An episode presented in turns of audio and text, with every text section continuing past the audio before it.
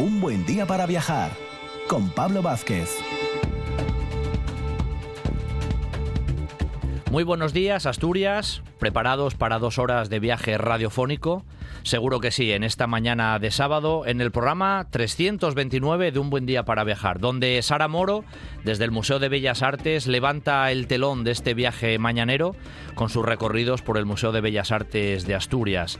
Víctor Guerra nos lleva por su caminería porque lo pillamos in situ caminando por la zona o una zona del camino primitivo, a ver por dónde lo tenemos y a ver qué nos cuenta. Y Francisco Borge nos habla de la iglesia de San Tirso en Oviedo durante el reino de, de Asturias.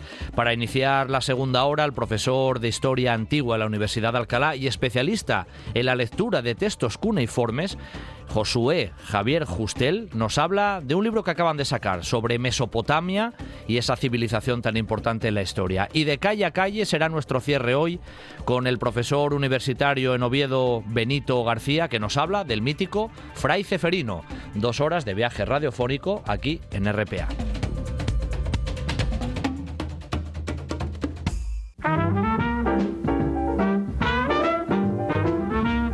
Un buen día para viajar con Pablo Vázquez en RPA. Ah, the stars out tonight. I don't know if it's cloudy or bright. Cause I only have eyes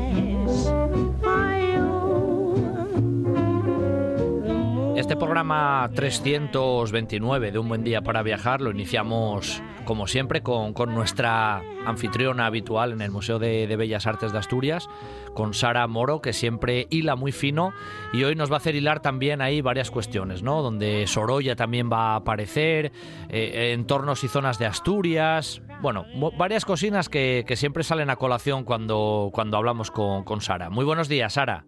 Muy buenos días, Pablo. Bueno, aquí estamos otra vez ¿eh? en esta mañana de, de sábado, que decía yo que, bueno, al final nos vas a mover ahí por, por ámbitos relacionados con, con la propia Asturias, con la figura de Sorolla y con, y con más pintores, ¿no? Con más artistas.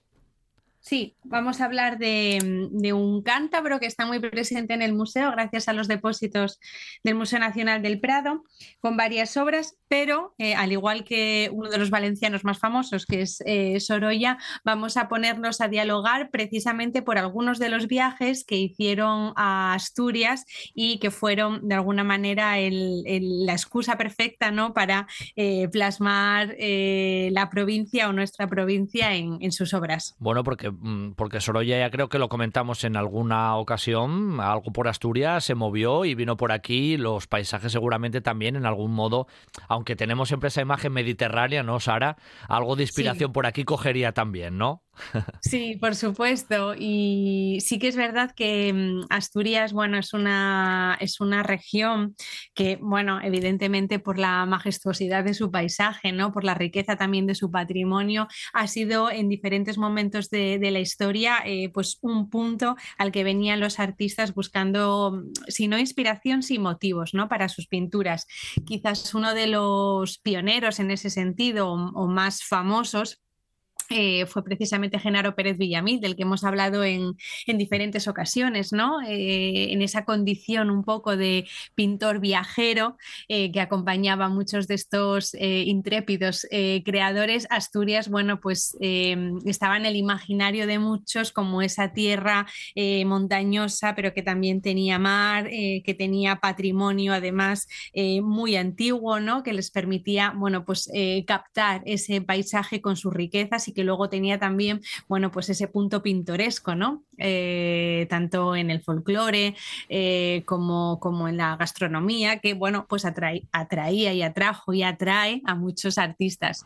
Y dos de ellos que hoy hemos eh, decidido unir son precisamente Tomás Campuzano Aguirre, eh, que ya el año pasado entraba en el museo con uno de los eh, depósitos del Museo Nacional del Prado y que este año, bueno, pues aumentamos su, su, su obra o, o su, o su representación en el museo con una pintura muy, muy bonita que se titula eh, Ribera de Pudillero, está fechada entre 1884 y 1885 y que nos permiten, pues una vez más, ¿no? Eh, mostrar cómo Asturias era un, lugar ¿no? al, que, al que venían estos creadores, como digo, ya desde la mitad del siglo XIX, desde, desde esos primeros momentos con Genaro Pérez Villamil y que luego van a continuar muchos otros creadores, más allá de que además muchos artistas asturianos por entonces iban a salir fuera de la provincia y iban a llevar también consigo esos temas ¿no? que iban a bueno, pues,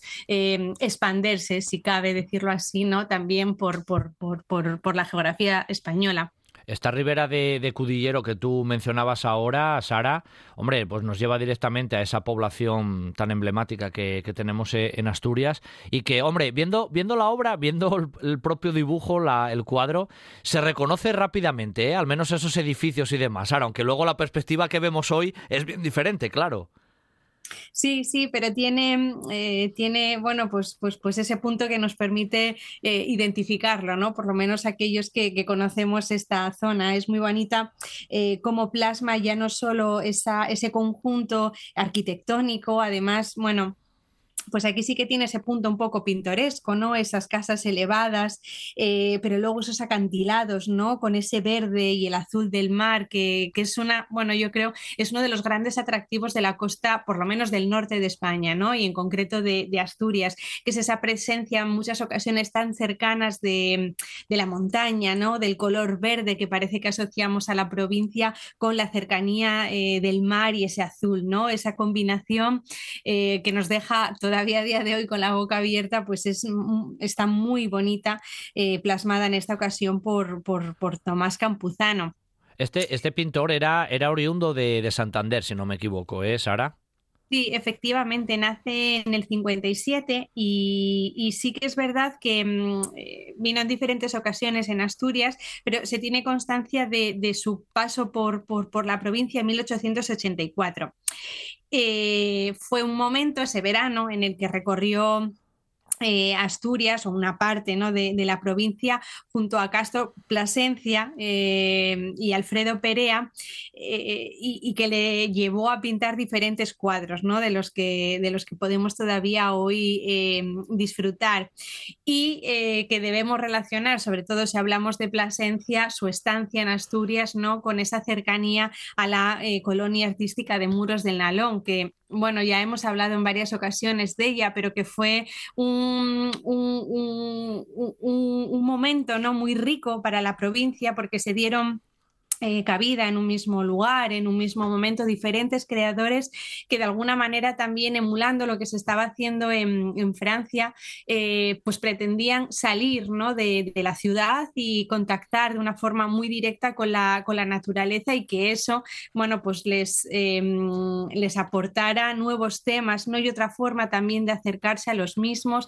otra forma también de pintar eh, que tenía el paisaje, ¿no? Esa tranquilidad, esa paz, en muchas ocasiones también esa unión de alguna manera eh, armoniosa ¿no? entre el trabajo y la propia tierra, que bueno, mm, en las ciudades y con los ritmos más cambiantes, más rápidos, se iba perdiendo y que, como digo, eh, vieron en esa zona de muros del Nalón, ¿no? sobre todo en, ese punto en el que acaba el, río ¿no? y se junta con, el mar, bueno, pues vieron eh, la zona idónea muchos pintores para desarrollar ahí sus, creaciones. Hombre, normal, ¿eh? Cudillero sigue siendo fotogénica y pictórica, que, vamos a decir, Sara, pero aparte todo ese entorno ¿no? de, costa. También en la obra de, Campuzano, aparte de la imagen reconocible de, de Cudillero, como como a veces también mencionamos aquí, Sara, el paisanaje, ¿no? Que, a veces nos llama la atención, los modos de, vestir, esas gentes, ¿no? Los pescadores, la gente que incluso se asoma ahí en una especie de balcón y miran cómo van trabajando los que llegan de las faenas marineras. Ese, ese, ese paisanaje, incluso alguna lleva madreñes, no sé, no, nos recuerda también esas cuestiones de, de las personas que vivieron y trabajaron, bueno, pues en la costa de Asturias, en este caso en Cudillero, ahí por el siglo XIX. Claro, y que era otro también de los intereses que, muchos de estos creadores tenían. Sí que es verdad que hay ejemplos de sus obras en los que hallamos un paisaje mucho más puro, mucho más virgen, ¿no? En el que eh, sobre todo va a ser la naturaleza la gran protagonista, pero en muchos otros, y todavía como, como un sabor, ¿no? O como un eco que quedaba de la pintura, pues ya del romanticismo, y aquí volvemos a traer a, a colación al propio Genaro Pérez Villamil, se incorporaba este paisanaje, ¿no? Este paisanaje, ¿por qué se incorporaba? Eh, porque de alguna manera también estaba evidenciando lo genuino del lugar, ¿no? En muchas ocasiones, pues como tú bien mencionas, eh, madreñes o, el traje típico asturiano, que aquí era un traje además de faena, no era el que se llevaba a las fiestas, sino el que podían llevar en el día a día para, trabajar, para faenar, pues es el que está presente. Eh, esos, eh, quizás esos gestos más anecdóticos ¿no? o costumbristas que hacen todavía más interesante o completa la pintura, si cabe, y que, bueno, pues nos hablan también de las gentes que poblaban estos espacios y en muchas ocasiones también del trabajo que desempeñaban y por lo tanto de la economía o cómo podían vivir en, en un espacio concreto, ¿no? Yo creo que ese es uno de los eh, intereses de esta pintura, más allá de lo bonito, de cómo está ejecutada, eh, de que podamos reconocer eh, o identificar muchos de los espacios, también nos están hablando de un contexto, de un momento histórico concreto y lo sabemos apreciar ya no solo por las construcciones, que algunas perviven y otras no, sino también por, la, por las personas o por el paisanaje que ahí aparece representado y por aquellos atributos que, que portan o que visten que nos permite bueno, pues ubicarnos cronológicamente si cabe un poco más precisamente. El fin de semana pasado, Sara, recordarás y los oyentes recordarán también que, tratábamos de esa obra invitada y de esas estampas de, de la exposición de, en relación con los 50 años de, de, Picasso. Y también mencionabas así un poco de pasada, es que este año es muy picasiano, pero también la figura de Sorolla va a estar muy, bueno, muy marcada, ¿no? Porque también hay efemérides relacionadas con él. Y como decíamos al principio, hoy lavas un poquito en ese aspecto de, la presencia de Sorolla también, también por Asturias. Sí, em, Sorolla eh, va a fallecer en 1923, con lo cual este año se cumplen 100 años del fallecimiento de Sorolla. Sorolla es una de esas eh, referencias que yo creo que, que, más conoce la gente, ¿no? Bueno, la semana pasada es verdad que hablábamos de Picasso y vuelve a ser uno de esos nombres eh, por todos conocido, pero Sorolla además es que tiene una pintura eh, que es muy difícil que no te guste. La verdad que mm, esa explosión de color, ¿no? ese luminismo, esos temas en muchas em, ocasiones, bueno, pues muy, muy agradables, hacen que sea una pintura, bueno, pues, pues, pues, pues, pues que entra muy bien al ojo y que, y que es muy, muy agradable. Y a propósito de esta colonia de muros de Nalón, eh, a propósito de esta presencia de muchos artistas por la provincia, el propio Sorolla también es uno de esos creadores que, subió al norte o que vino al norte en busca también de motivos, ¿no? Siempre asociamos a Sorolla a la luz, siempre lo asociamos al Mediterráneo, pero fue un creador que sintió mucho interés por, por, lo genuino, ¿no? O por lo particular de cada una de las provincias de, España, ¿no? De hecho, uno de sus grandes proyectos fue esos grandes paneles que hizo para la biblioteca de la Spanish Society que le llevó a viajar por toda España, siendo Asturias, bueno, pues uno de los puntos por los que pasó, ¿no? En, sobre todo a principios del siglo XX, vendría en diferentes ocasiones. Y a propósito de, este Sorolla, quizás em, no tan conocido, lo podríamos decir así, hay también una serie de pinturas dentro de la obra de Sorolla que no son luministas como tal, pero en las que sí está presente eh, el tratamiento tan interesante ¿no? y tan particular de la luz eh, que Sorolla también manejaba. Y el museo expone una obra que seguro que muchos eh, conocerán, que se titula El Chatín y que nos habla precisamente pues, de lo que hace un momento comentaba, ¿no? Eh, el interés en esta ocasión de Joaquín Sorolla de, a través del paisanaje y en esta ocasión del chatín, ¿no? de, ese, de, ese, ternero, bueno, pues hacer alusión a cómo era o, una parte importante de la economía de la provincia, en esta ocasión de Asturias, ¿no? a través de la ganadería. Eh, es un cuadro Mm, que sorprende porque dentro del conjunto de, obra de Sorolla que se expone en el museo, que está plagada de luz, ¿no? Esos niños corriendo por la playa o esa, eh, o, esa o, todo ese proceso ¿no? de, transformación de, la uva que hay en, uno de los cuadros expuestos, se expone también este chatín, que es quizás la pintura eh, menos luminista, pero en la que la presencia de, la luz es muy, muy importante, ¿no? Y en la que vemos como el gran protagonista es realmente ese seatín, ¿no? El, animal y bueno, la mujer que, lo está em, sujetando o acompañando en ese, en ese interior. Es verdad, ¿eh? eso también. Si antes hablábamos de que, de que en Cudillero veíamos ese, paisanaje, ¿no? Como mencionábamos hace un momento, aquí vemos también esa otra escena, ¿no? De la vida bueno, de la vida cotidiana en cualquier pueblo de, Asturias con ese seatín y esa, esa chavalina, porque en realidad se le ve muy, muy jovencina que casi posa para, para la foto directamente, Sara. Sí, tiene, mm, eh, sí que tiene una expresión un poco como de sorpresa, ¿no? Está sujetando al, al animal con cariño.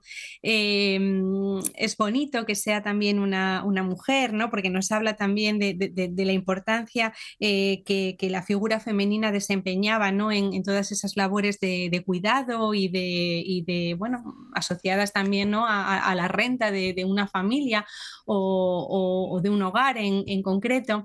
Y, y, aunque está un poco más a la sombra, porque sí que es verdad que, que, vemos cómo la luz impacta sobre todo en el cuerpo del animal, eh, con una pincelada muy suelta, ¿no? muy, muy, muy rápida en algunas ocasiones, eh, mm, difuminada, no es eh, un dibujo perfecto, vemos cómo la mancha tiene muchísima importancia, el color, sí que es verdad que, que vemos ese rostro femenino, jovencito, muy, muy, muy, muy hermosa la, la mujer, y bueno, mmm, están en el centro de, de la composición de alguna manera bueno, pues eh, construyéndola y a partir de la misma eh, generando o, o, desarrollando, en este caso Sorolla, el espacio interior de lo que podría ser una cuadra, ¿no? Un espacio de cobijo para, para los animales. Oye, ¿cuántos, ¿cuántas obras pintó Sorolla? Eh? Esta, estos pintores, eh, Sara, a veces es que uno no abarca, ¿eh? es, es, tan ingente la producción que, madre mía, estaban, estaban todo el día con, con, el, con el pincel en la mano directamente, dicho así un poco vulgarmente. Sí, realmente mm, la semana pasada hablábamos de Sorolla, que es otro de esos eh, creadores incansables, ¿no? Inconmensurables, que tienen una obra eh, realmente eh, extensa. Y en el caso de Soraya también fue así, ¿no? Quizás em, son estas escenas em, de playa las más conocidas, sus retratos son también tremendamente famosos. Y luego esa otra faceta que desarrolló Sorolla, muy interesantes son los ejemplos de, de, de sus primeras etapas, esa pintura más social, ¿no? Eh, que, bueno, quizás una de las obras más famosas es esa que se titula Y luego dicen que el pescado es caro, o aún dicen que el pescado es caro, que se expone, es una obra del Museo Nacional del Prado, eh, pero sí que luego encontramos ejemplos como este del Seatín, de más pequeño formato, con otras pretensiones, en un momento ya en el que Sorolla era un pintor muy conocido, reconocido y que ya eh, tenía un control absoluto sobre, sobre, su técnica y que, bueno, pues se permite estos ejercicios, ¿no? Eh, tan interesantes y si cabe, tan diferentes a aquellos con los que más rápidamente lo solemos eh, relacionar o asociar, ¿no? De ahí que para mí el Seatín siempre sea una obra em, de las que, bueno, uno os recomiendo, ¿no? Que uno se pare cuando viene al Museo de Bellas Artes de Asturias para descubrir quizás a otro Sorolla o a un Sorolla ya no tan luminista si cabe, pero, pero en el que está presente ese mimo ¿no? y ese cariño por las gentes, eh, por, otras, eh, por otras culturas, ¿no? en esta ocasión la asturiana, y que bueno, creo que es una,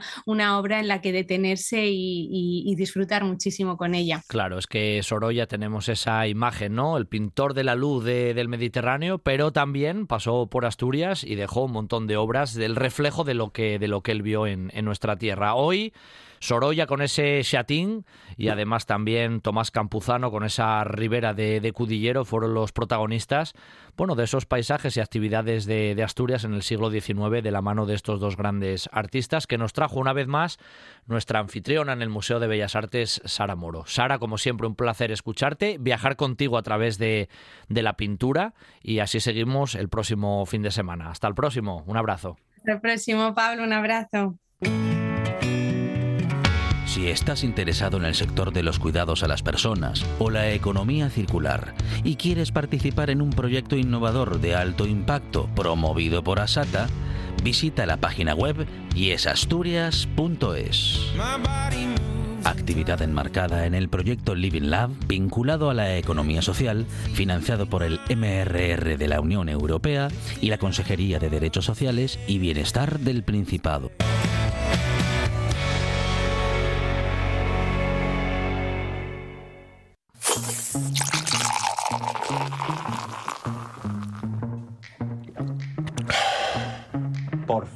Una santa cerveza. porque todo mejora con una santa cerveza. Santa cerveza, cerveza asturiana, cerveza de manantial.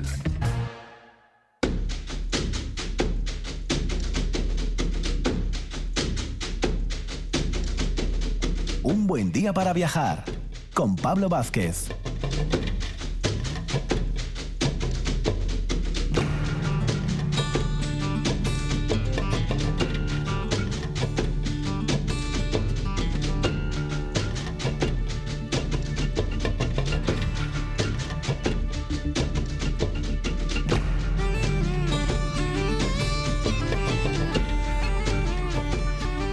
Esta melodía ya sabéis que nos lleva a poner la mochila al hombro y caminar. Pero también si recordáis, estamos con nuestro especialista en caminería siempre en esta sección, Víctor Guerra, que se pasa siempre por el estudio y nos cuenta y nos estaba comentando ese camín lebaniego que él había hecho hace poco y habíamos descargado la mochila el último día en, en Sotres, nada más y nada menos. Pero hoy no vamos a cargar la mochila en Sotres, vamos a hacer ahí un pequeño paréntesis porque a Víctor lo tenemos literalmente, mm, bueno, pues lo tenemos en lo que es él, un especialista en caminería, lo tenemos caminando y siempre nos presta cuando tenemos a nuestro protagonista, pues eso, en plena, en plena faena y vamos a hablar directamente con él a ver, a ver por dónde anda y qué camino está haciendo. Muy buenos días, Víctor. Buenos días, buenos días. Bueno, ¿dónde andas hoy, Víctor? Sorpréndenos, a ver dónde Pues estás.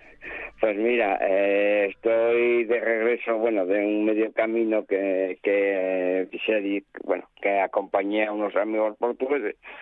Y concretamente estoy en una aldeína que se llama Bustelo y, este, y pertenece al concejo de Negueira Muniz, que era parte de la diócesis de Oviedo y que yo tenía muchas ganas de, de, estar. Y aquí estoy, nada, a la sombra de, de, la ermita de Santa Bárbara de Bustelo, pues con toda la fosa del río Navia, que me da a los pies y luego bueno toda la todas las cordales estas y bien de entre entre Grandas de Salime Irias bueno y al fondo la cordillera o sea bueno la cordillera eh, leonesa Claro, es que estás, estás en una zona ahí casi semifronteriza, por, por decirlo así, ¿no, Víctor? Sí, sí, sí, sí, sí, claro, claro. Estoy, y, estoy en la parte del de río Navia y en la parte final, bueno, parte final no, cuando se empotra con el Suarna, el, el Navia va hacia el Fedreiro y bueno, yo estoy en, en esta Asturias profunda y, y hermosa, ¿no? Impresionante las vistas y las nubes que estarán para caer dentro de un momento. bueno, coméntanos un poquitín cómo fue el recorrido este que estás haciendo estos días, Víctor, y así nos lo trasladas, trasládanos sí, el periplo, eso. Pues ya, sí, el periplo, pues eh, había, habíamos quedado el otro día hablando de, del camino en el Bañego y entre esos compañeros que que habíamos ido a, a, Santo Toribio, venía un portugués, eh, Joao Pedro, que bueno es un hombre que se mueve mucho, que hace muchos caminos y nunca había hecho el primitivo y entonces o lo había hecho hace ya muchísimos años y, tal, y entonces que iba a traer una serie de, de, de amigos eh, Paolo, eh, bueno, una serie de Oliveira, una serie de compañeros que iban a venir y querían, pues que les acompañara si yo era posible. Y yo solo tenía unos días hasta, hasta, bueno, hasta mañana pasado. Y entonces les dije que sí, que, que venía con ellos a hacer el primitivo. Salimos de, de Oviedo, de San Salvador, como, como es pertinente.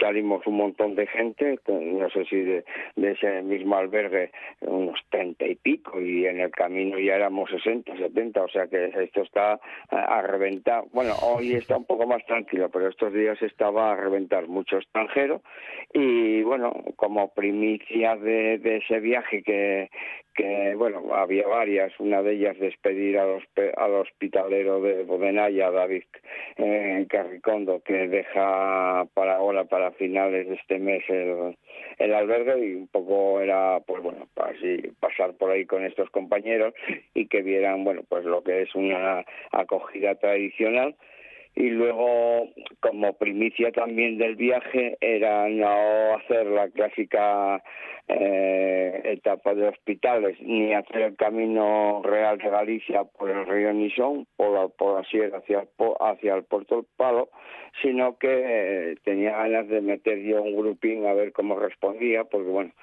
que era hacer la antigua calzada minera de las Freitas eh, en la zona de Montefurado a salir a Colinas de Arriba. Y entonces hicimos esa, esa travesía que, bueno, que es muy tiene una parte muy cómoda de, caminos pues bueno que se utilizan para, para, los pastos y tal y luego ya aparece la, la calzada minera que no es la calzada romana clásica eh, apelmazada sino que está como muy brava no es un trocín nada más, será media hora, tres cuartos de hora, pero bueno, para que no esté acostumbrado a, a estos predios asturianos y luego terminar por el medio monte hasta llegar al Alto La Marta, pues claro, se hace un poco duro. Pero es que eh, lo que tienes es que te quitas mucho desnivel, ¿no? No tienes que subir a, a la sierra de Fonfaraón ni al Palo y encima te quitas que pasas por, por debajo de, la mina, de las minas romanas de oro de, de las Freitas y vas directamente a Montefurado. Con lo cual, es un además como hay un albergue nuevo en Colinas el de hospitales que se llama pues entonces es un buen punto de ataque para hacer esa ruta y eso es lo que estábamos haciendo iba a decirte Víctor llegamos más, más, o menos estás haciendo lo que es la ruta habitual del primitivo, parando los albergues normalmente habituales, los tramos normales. ¿Alargaste un poco? ¿Cómo fue un poco la, la circunstancia? ¿Caminaban bien? ¿Cómo lo lleváis?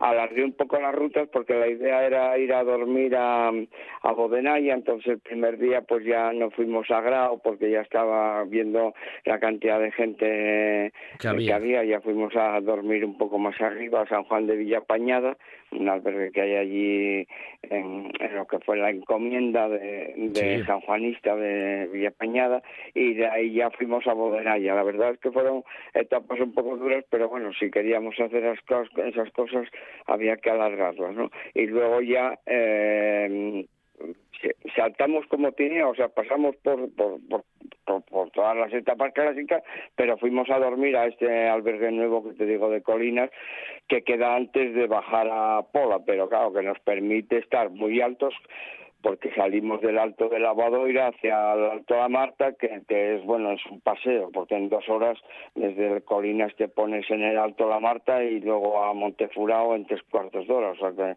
claro. eh, no es que quites mucho tiempo, pero quitas desnivel, tanto de subida como bajada, y llegamos a Verducedo. En Verducedo ya nos cogieron las clásicas tormentas estas de por la tarde que caen, sí. parecen el diluvio universal, eh, y bueno, y los cuellos de botella típicos al haber tanta gente, sobre todo extranjeros, hay muchos extranjeros, españoles hay, hay mucho menos, y, llegamos a Fonsagrada, ¿no? Y en Fonsagrada, bueno, hoy ya nos despedimos, ellos, los portugueses, eh, estos chicos de Porto, continúan para Santiago, camino de Lugo, y yo me he dado vuelta, pues eso, con la idea de, explorar toda esta zona antigua de, de Negueira Muniz, que te da acceso bien a Grandas de Salime o por Busbeirón te puedes dar un salto a, San Salvador de a San Salvador de Valledor, ¿no? Hmm. lo tengo enfrente justamente ahora tengo toda la, otra vertiente de, de Río Navia y pues no sé muy bien qué hacer, si ir hacia Grandes de Salime por Escanlar, o sea, de Negueira, o pasar en barca a la otra zona, pues, para Beirón y, y, pasar y salir salir hacia um, San Salvador de, de Valledor y salir por al puerto del Palo. habrá que ver cómo evoluciona el tiempo, y, pero bueno, ahora ya voy solo y bueno, y, en zonas que, bueno que hay que tener cierto cuidado porque no hay nada claro Eso te iba a decir, en esos tramos ahora que vas tú ya en solitario, eh, con esos paisajes además que no te cruzarás excesivamente con mucha gente en algunos tramos, oye, eso da para da pa reflexionar, ¿no, Víctor?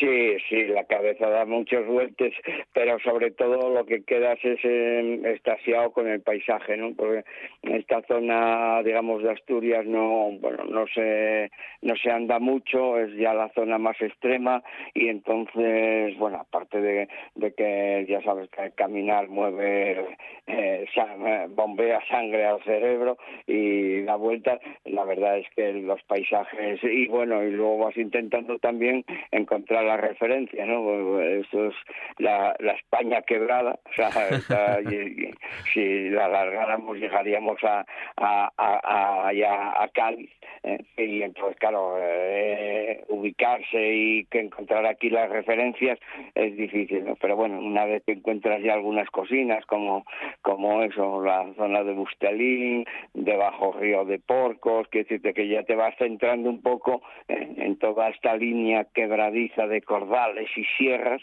¿eh? y, que también que estamos en una zona sin gente, claro, o sea, este sí que es la Asturias vaciada, ¿no? Sí, sí. Pueblinos con dos, tres personas y poco más. Eso, eso, es toda, eso es más que vaciada ya directamente en algunas zonas que pasas.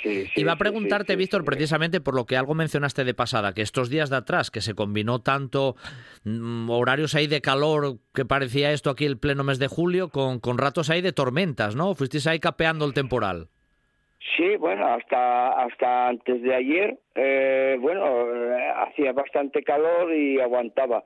Eh, antes de ayer nos cogió, bueno, cuando hubo tanta riada que vimos por televisión abajo por Andalucía, me parece que fue, ese día cayó una trombada de agua en Verducero y luego ya casi todos los días a eso de las cuatro, a las cinco de la tarde ya cae ya cae una tormenta. De hecho yo ahora estoy eso en, en el pórtico de la de la capillina esta de Bustelo secando un poco la ropa también aprovechando para tal. Y, ya ves que, es un calor de estos que pica que, que, sabes que en un par de horas bueno la, la nube ya la tienes encima. Claro claro y, y literalmente hay estás tú solo casi en la capilla, vamos a decirlo así, ¿no, Sí, no, no, sí, sí, sí, yo ya salí, salí de Fonsagrada, me crucé con los que iniciaban la etapa desde Grandas de Salime a, a, a Fonsagrada, que me encontré con ellos en el acebo, en,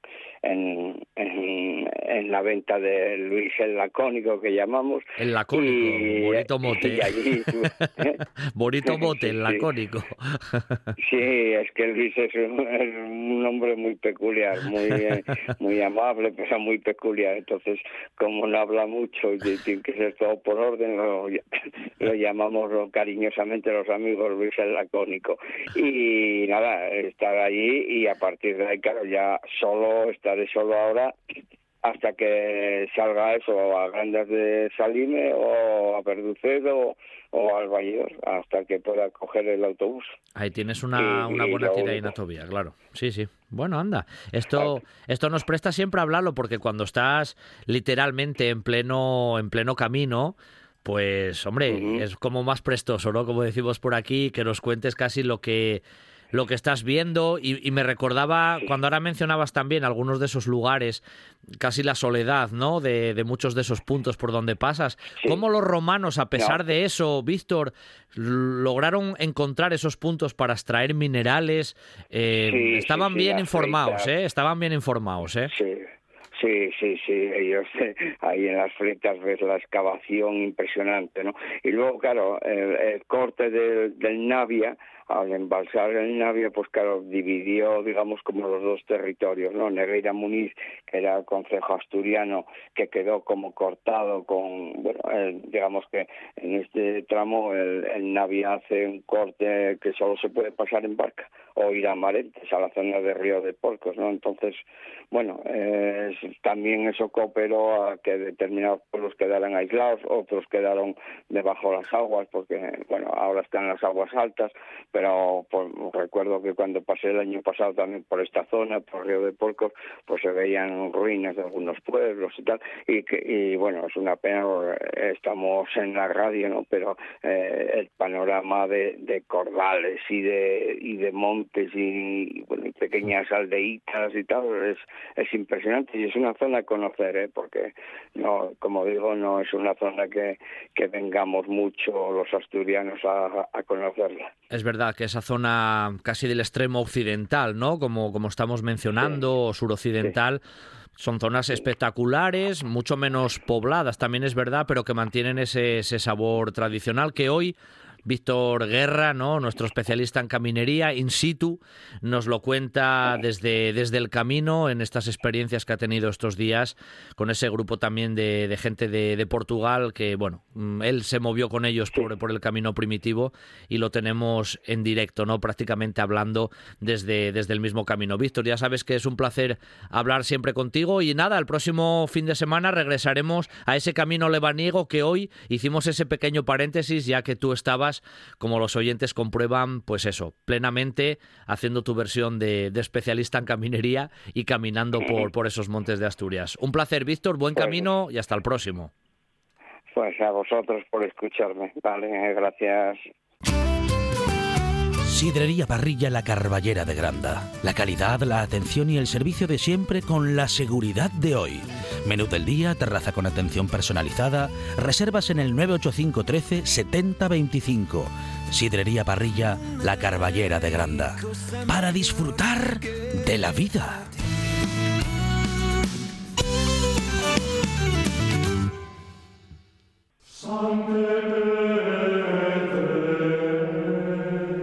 Buen día para viajar con Pablo Vázquez.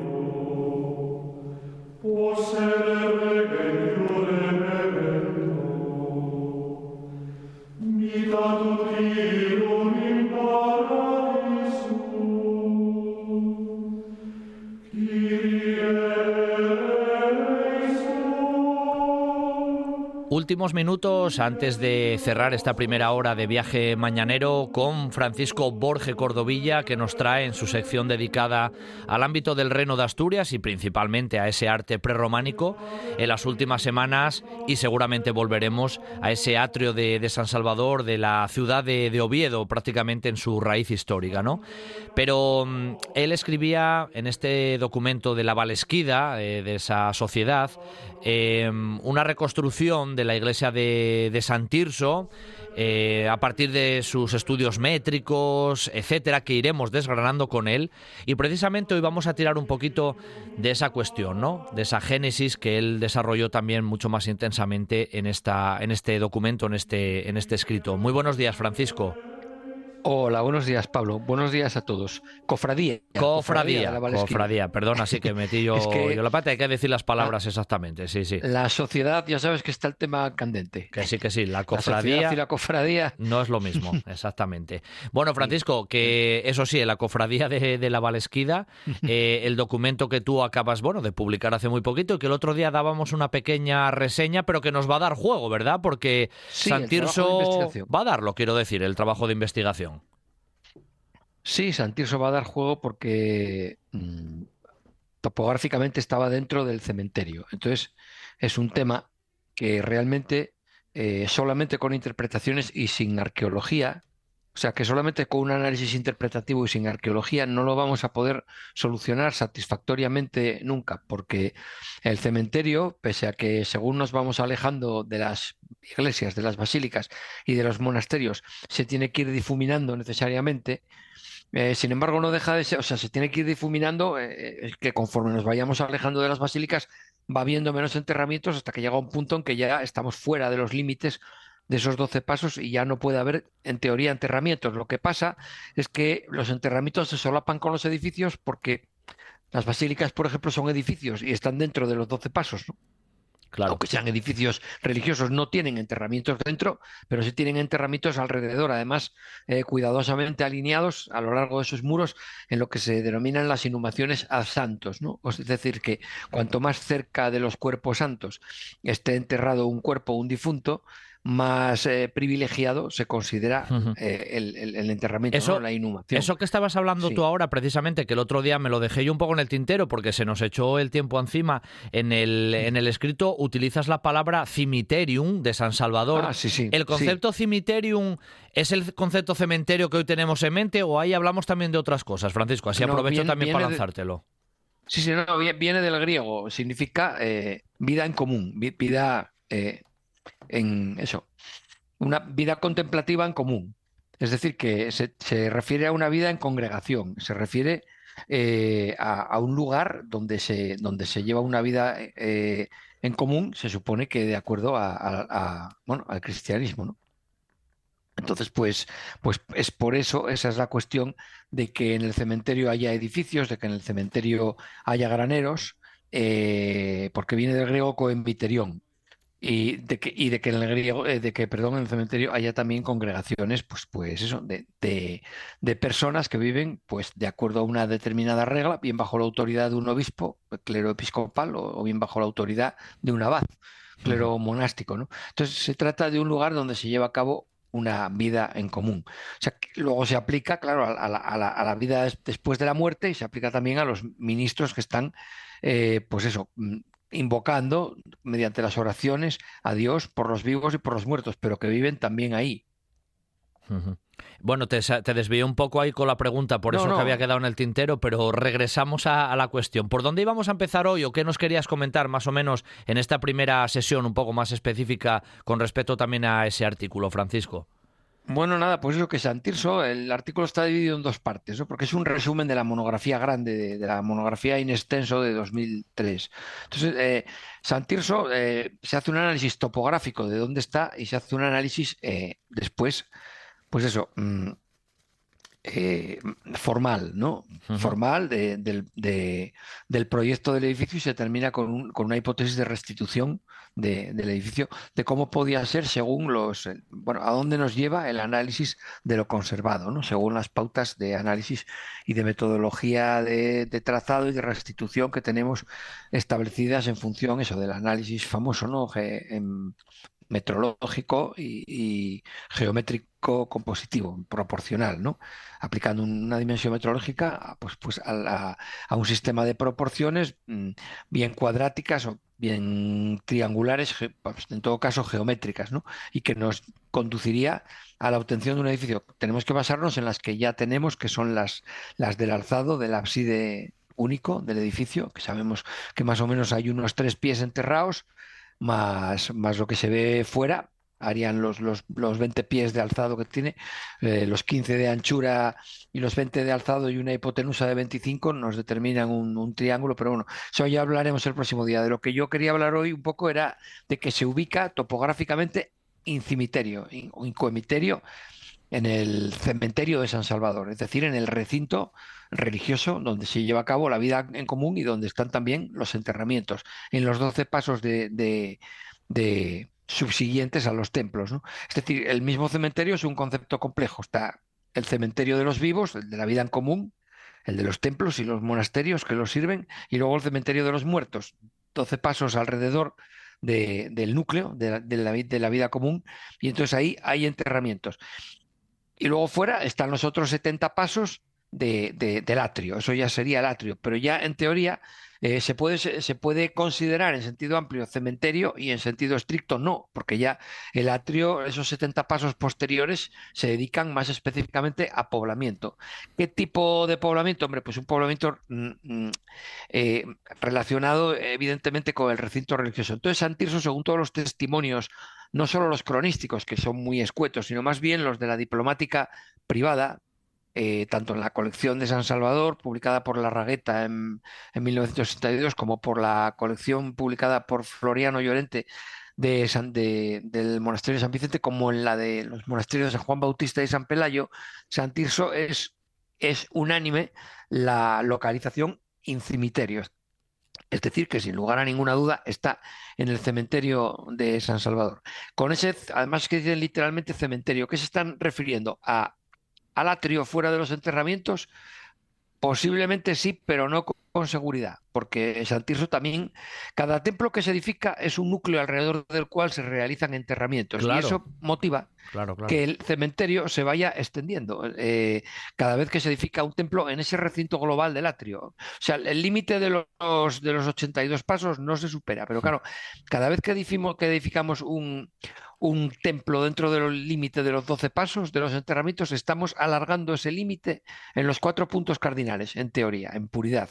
Claro, es que al final el cementerio para los muertos se amplía directamente cuando se construyen las nuevas iglesias. Eso más o menos sería el resumen. Efectivamente. Ese es el tema. Y luego, si en los monasterios propios nos dedicamos a hacer inhumaciones, pues entonces al final todo es un cementerio, los 82 pasos. Y claro, eh, por eso yo decía que el cementerio de San Salvador, cuando a veces surge esa muralla que parece que está muy cerca de la catedral y que eh, despistó a mucha gente, ¿no? De Selgas en adelante. Y que, bueno, pues el profesor Urias Riu arregló eh, ascribiendo el muro a un, a, un, acto defensivo, ¿no? Llevado a cabo por el rey Alfonso III, eh, en consonancia con esa epigrafía que se conserva en el transepto norte de la catedral, ¿no? Que hace referencia a, los, a, los, piratas navales gentiles, o sea, paganos, ¿no? que llegan con inusitada rapidez y caen encima del santuario y que para evitar que el tesoro del aula del santuario perezca, pues se edifica eh, este refuerzo de esta defensa, porque a lo que se refieren es a que aquí hay una defensa y que luego eh, eh, mm, relativa o relacionada con esa defensa hay un refuerzo, o sea, se está refiriendo a la Torre Vieja, ¿no? De San Salvador, evidentemente. Entonces, esto nos está hablando de un recinto muy cercano a la catedral.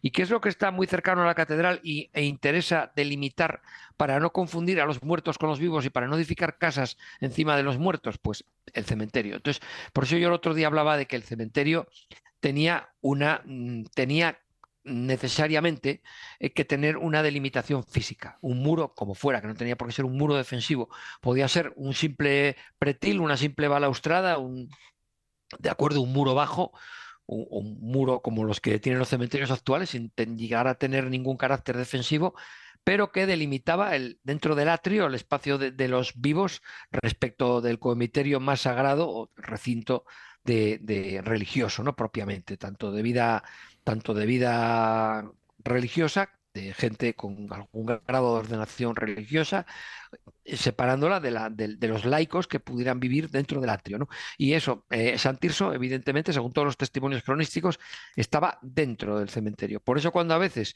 por ejemplo, con la famosa maqueta, se nos representa un muro, que es el del cementerio, claro, no eh, el del recinto religioso, se nos presenta y se deja San Tirso fuera, eh, pues eh, en, un, en, una clara alusión un poco anacrónica a su posterior función como parroquia, que eso no empezaría hasta el siglo XIII, pues entonces eso resulta conceptualmente, en nuestra opinión, por lo menos inadecuado e improbable, puesto que eh, desde el siglo, desde finales del siglo X en adelante tenía muy claro que San Tirso estaba incoemiterio, es decir, dentro del recinto religioso, no fuera.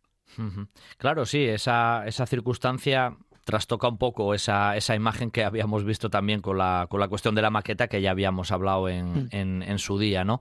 Oye, ¿había alguna mm. relación ahí em, con respecto a la ubicación de San Tirso con, con Santa Gadea? Que esto lo he hablado contigo así alguna vez fuera De, micro, Francisco. A ver, claro. Eh, aquí luego está el tema de las cortes. Las cortes eh, sería inútil eh, mm, que, las, que las cortes en que se dividió el interior del atrio, porque el, interior del atrio estaba dividido en una serie de recintos cerrados o cortes, es decir, que, que luego el obispo se dedicó a, a dar en préstamo a quien a él le parecía bien. Es decir, ah, pues hablábamos el otro día de, estos famosos condes, ¿no? De, de Munadomna y Gundemaro. Lo que pasa es que estas familias eran extensísimas. Empezaba a venir gente a estos monasterios familiares y luego en el siglo XI y en el XII te encuentras porque, por ejemplo, en la donación esta de Narras que le hace Fernando a, la, condesa Enderquina Moniz, su mujer, para la boda, ¿no? Eh, Fernando Didazi, que tampoco era familia directa ya por tanto de, Gundemaro ni de Munadomna, sería un pariente, empieza a hablar de, suertes, ¿no? De trozos que tienen en, la corte de Santa Gadea, que una parte se la dio su tía, que otra parte es de su hermano, que también se la dona en Arras y que le da una parte también que de otra, de otro, de otra heredad que él tiene en el monasterio de Santa Marina, que claro, se refiere tanto al a los propios edificios de Intus, que dice, del cementerio, del monasterio, como a las propiedades que están foras, es decir, a, todo el, señorío que, de propiedades de villas, ¿no? que necesariamente están sufragando la existencia de ese cenobio. Entonces nos encontramos ante familias extensísimas que viven todos allí y entonces tenemos que pensar que estos están realmente fuera, de, fuera del muro del cementerio, están fuera, porque esas cortes está fuera del muro del cementerio, pero no del muro del poblamiento, o sea, no del muro del atrio. Entonces, aquí hay dos muros realmente, y es que todas las, todos los testimonios literarios nos llevan a ello. Hay un muro del cementerio que no tiene por qué ser defensivo, creo que ya lo dije en el programa del otro día, y hay otro muro que delimita el atrio que debe ser seguro, al que se refiere Alfonso II, probablemente en, el mm, documento famoso de donación a San Salvador de todo el complejo, y que, esa, esa distancia que hay entre el muro del cementerio y el muro del poblamiento, todo ese solar inmenso que hay ahí, que se extiende por los cuatro puntos cardinales, eso se divide en, en, cortes. Y entonces, la corte de Santa Gadea es la corte que rodea a San Tirso, que San Tirso no es que estuviera en el centro, sino que más bien estaba seguramente mm, escorado hacia su lado norte, hacia su lado septentrional. Y tendría más espacio la corte tanto por el oeste como por el este, hasta por el este chocaba con los palacios episcopales y ahí se, se tenía que terminar necesariamente la corte de Santa Gadea. ¿no? Pero dentro de los doce pasos del cementerio sí que llegaba hasta la Torre Vieja, arrimada a la nave sur de la Basílica de San Salvador, porque ahí las excavaciones de García de Castro atestiguaron un uso posterior a, la mitad del siglo IX, un uso puramente funerario, es decir, que los edificios que primitivamente se edificaron ahí en relación con la Basílica de San Salvador estaban amortizados, ya no estaban en uso. Por eso a veces las reconstrucciones que hacemos mm, son muy matizables porque, claro, hacemos una especie de Oviedo ideal en el año 1000 o en los albores del año 1000 o a finales del siglo X y lo dejamos ahí todo construido y no. Yo, a partir de ahora, mis, construcciones van a ir delimitadas cronológicamente con, mucha precisión, porque no todo estaba en pie en el mismo momento. En el siglo X, lo que estaba arrimado a San Salvador ya no existía. Ahí había una serie de enterramientos y eso era corte de Santa Gadea, hasta, hasta chocar por el este con la Torre Vieja y por el sureste con los palacios episcopales y luego por el oeste, que es lo que figura en el documento este que nombramos de de, donación a San Vicente en el 1003, de, que fue con el que ilustramos un poco el más ilustrativo acerca de las propiedades de Gundemario y Muñadomna en la zona, pues este documento de 1003, donde también donaba los molinares de Cerdeño y una serie de villas, etcétera, al monasterio de San Vicente, eso también era corte de Santa Gadea, solo que de eso se supone que de esa parte de Poniente eh, se deshicieron, puesto que se la dieron al monasterio de San Vicente, de San Vicente. Pero toda esa corte, toda la, o sea, toda la parte del atrio suroccidental, eso era la corte de Santa Gadea. Por el contrario, la parte noroccidental, esa era la corte de Santa Cruz, que es la que trajo tantos litigios a, diversos obispos. Sí, sí. Eh, la precisión define a Francisco Borge en sus trabajos y cuando nos lo narra aquí también. Por lo tanto, se lo agradecemos en ese aspecto. Y el próximo fin de semana seguiremos recorriendo la historia de, San Tirso y del atrio de San Salvador. Un abrazo muy fuerte, Francisco. Gracias. Vale, muchas gracias. Muy buen fin de semana a todos terminamos la primera hora, llega el boletín de noticias, pero regresamos rápidamente aquí en un buen día para viajar.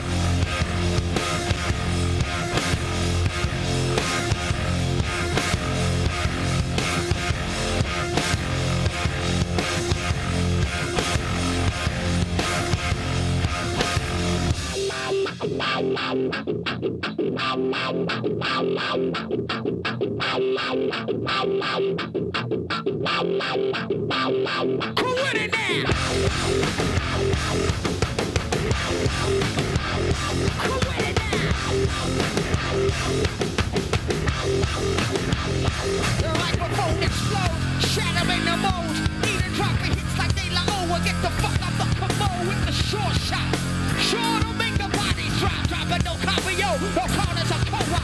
Terror rains drenching, quenching the thirst of the power dawn.